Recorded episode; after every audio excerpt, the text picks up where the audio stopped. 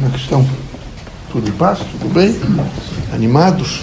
Desanimados, não é? Vejam, meus amigos, é muito importante nesta administração da vida o cumprimento do dever. Quando você tem o cumprimento do dever, nítido, claro, absolutamente posto, vejo, para todo o cotidiano e diante de todos os fatos que eu vou realizar. Eu tenho que ter consciência do cumprimento do dever. Quando eu não tenho essa consciência do cumprimento do dever, eu fico imediatamente, veja, fazendo, criando compromissos e justificando para o meu próprio ser é, a deficiência que tenho em realizar aquilo que devo realizar. É muito é, é dignificante que vocês todos pensam, pensem que cumprir o dever é realmente compor uma ordem, veja, de caráter, uma ordem moral e uma estrutura mental que permite que vocês, em qualquer situação, vejam, consigam administrar é, essas precariedades, às vezes, da vida da Terra, é, os eventos, é, os acontecimentos, as situações diversificadas. O importante é a força do cumprimento do dever. O homem de caráter cumpre o dever. O homem sem caráter é uma pessoa extremamente fraca. Ele quer exigir sempre que os outros cumpram os seus deveres. Ele está sempre afeito que os outros sejam modelos para ele, que eles não podem falhar, mas ele pode. Ele justifica tudo que ele faz. Todas as coisas que ele faz, ele justifica. É, eu, né, eu fiz isso porque alguém me incomodou, eu fiz isso porque eu não, não recebi o, o, tratamento adequado, eu tive esse comportamento porque a situação era essa. Não tem essas desculpas. Cumprir o dever é de tal e fundamental importância que os irmãos imaginam. Ser pobre, não tem pobre, economicamente fraco, hipossuficiente, não tem de maneira nenhuma nenhum desvio. Mas não cumprir o dever tem desvio. A pobreza não é vício, a pobreza não é indignidade, a pobreza não é de maneira nenhuma, veja, falta de sustentabilidade moral, não. A pobreza é, acima de tudo, um exercício para que o indivíduo possa compreender que ele vai se transformar pela força do seu pensamento. Ele precisa ser muito forte, ele precisa viver no cumprimento do dever para alcançar o status de homem. O homem tem dever e cumpre o seu dever com dignidade. Quem não, não tem esse status de homem não cumpre o dever com dignidade. Então é alguém que está a todo instante a beijar, por exemplo, a mão dos poderosos. Que ele, ele precisa influenciar o poderoso para que o poderoso lhe dê emprego. Para que o poderoso, nesse momento, olhe melhor para ele. Não é? é o, o homem que cumpre o dever, que tem caráter, não é um homem que bajula. Não é um homem que ostenta de maneira nenhuma fraqueza moral. É um homem forte, é um homem que, na sua presença, imediatamente transforma os comportamentos sociais. O homem que tem dever as, passa, como todos os outros, às vezes situações difíceis. Mas se o dever não, não puder ser cumprido naquele momento, ele vai, na sua ocorrência, evidentemente, da sua própria ordem moral, procurar a quem lhe devia aquele dever, ou as pessoas a quem, eh, seja a autoridade pública ou outro, e dirá por que, que não, não tem condições de cumprir e não pode naquele momento, mas quer pedir à pessoa que tem um pouco de paciência que vai cumprir o dever. O homem que tem realmente caráter e que tem essa expressão de dever, não está a todo instante se justificando, nem se martirizando, não é um mártir, por exemplo, de sofrimento, nem diz aos outros todos que todos olham torto para ele, que ele, a vida dele não é boa porque não o deixam ser feliz, quando a felicidade é de dentro para fora e depende essencialmente de cada um na medida crítica da sua consciência. A felicidade tem como suporte a consciência de cada um. Ela não é exterior. Ela é sempre a força moral, a força da honradez, da dignidade e essa consciência, evidentemente, de procurar fazer o certo. É preciso que, particularmente os espíritas, tenham essa grande conotação, esse entendimento de entender o que isso significa nesse cotidiano diversificado e nessa ordem social que os irmãos estão inseridos. Quem não tiver essa força moral e não tiver a força moral para se autocorrigir, ele deve, inclusive, ter um pouco de dificuldade de dizer aos outros que é espírita.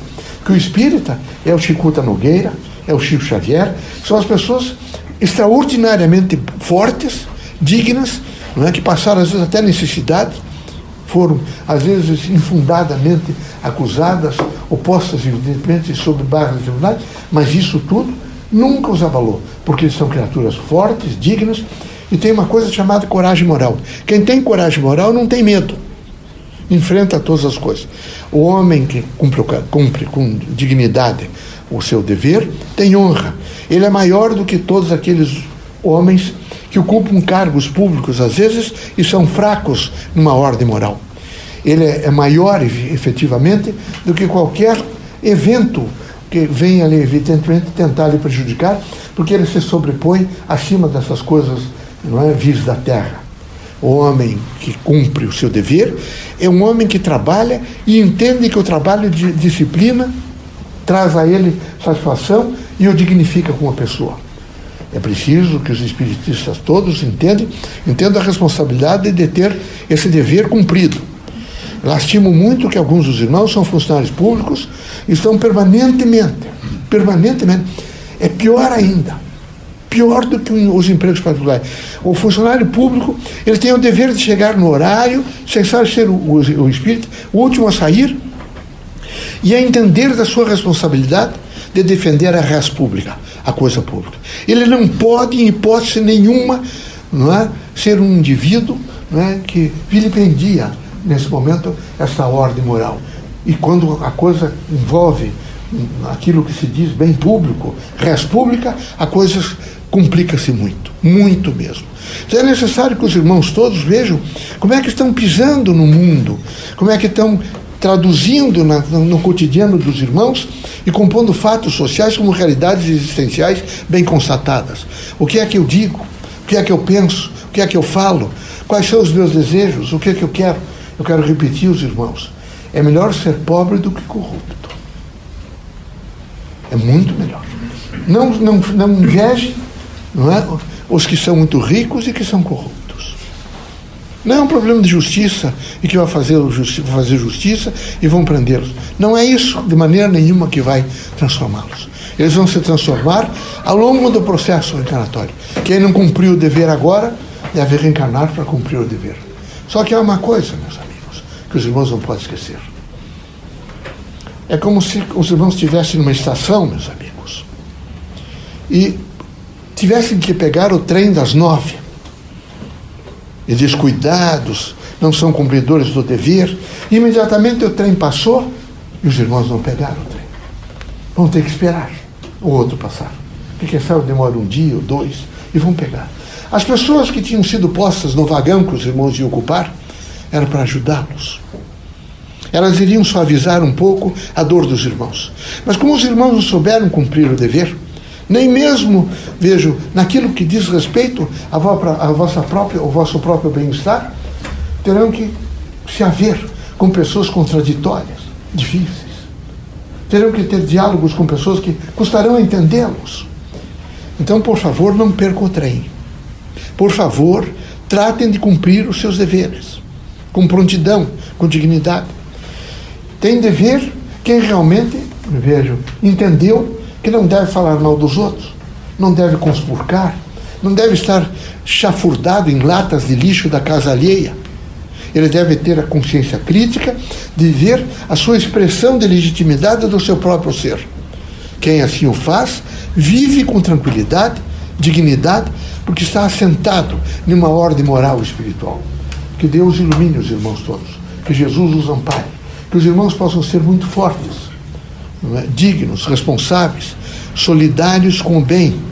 Que os irmãos sejam pacientes com o mal, particularmente com as pessoas do mal, entendendo que elas são irmãos, nossos irmãos que os irmãos imitam um pensamento positivo para eles, para que eles possam se transformar. É há uma necessidade ingente em cada um. É a necessidade de equilíbrio. Cada um dos irmãos tem uma necessidade de equilíbrio. Não se iludam, meus amigos. Os irmãos vão deixar a terra. Que pena que alguns dos irmãos pensam que não. Todos vão deixar.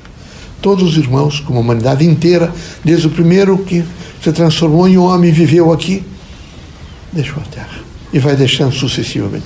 Quantos eus nós todos já tivemos? Quantos, meus amigos? vão deixar. Então é preciso que os irmãos todos sejam muito habilitados a essa consciência da temporariedade da terra. É preciso. Deus colocou, às vezes, do lado dos irmãos, homens bons, pessoas simples. Não são só os doutores que são bons. Não são só os doutores úteis na vida dos irmãos. São todas as pessoas. E era preciso paciência. Eu vejo que alguns dos irmãos são até impacientes com a própria família, com o pai, a mãe, os tios mais velhos, os parentes, são sempre impacientes, sempre. Quero lembrar aos irmãos que grande parte dos irmãos que estão aqui, os pais, alguns reencarnaram logo depois da Segunda Guerra Mundial. Receberam todo o influxo da cultura da Segunda Guerra Mundial. Fome, medo, destruição, desordem. Reencarnaram, cresceram sobre esse impacto, evidentemente, de um mundo novo. É evidente que marcou essas gerações. Que alguns deles ficaram, evidentemente, não é, com uma, uma, uma grande cicatriz e que foi vencendo devagar. Veio a década de 50, 60, 70, não é? E começaram a reencarnar pessoas diferenciadas, e depois de 90 eles já caem em certo esquecimento. Não é de maneira nenhuma é? um, um apagamento, uma destruição daquilo, não. Quem fez tem que recompor. Quem desfez tem que recompor. Essa é a lei da vida. Então, coragem, espírito crítico, muito crítico, paciência com os mais velhos. Um país que não tem paciência com as crianças não tem paciência com os velhos. E vocês todos que são moços hoje, se quiserem viver, vão ficar velhos. Então tratem de ter um olhar de compreensão para com os velhos. Um olhar de compreensão. É preciso esse olhar de compreensão. Estão claudicantes, estão com dificuldades, porque depois de 60 anos, meus amigos, começa-se imediatamente a ter problemas, por exemplo, não é? com as pernas, não ficam tão fortes. Esse líquido sinovial vai tendo dificuldade, não é? colágeno, a coisa complica. Então é preciso ter um olhar para com o velho, como é preciso ter um olhar para educar as crianças, um olhar de dignidade, de amparo, de apoio, um olhar de construção, é? um olhar de amor, de fraternidade, de luz, que vai realmente fazer a operação da transformação. Que Deus ilumine a todos, é? que sejamos muito fortes para grandes mudanças, particularmente nesse século e milênio.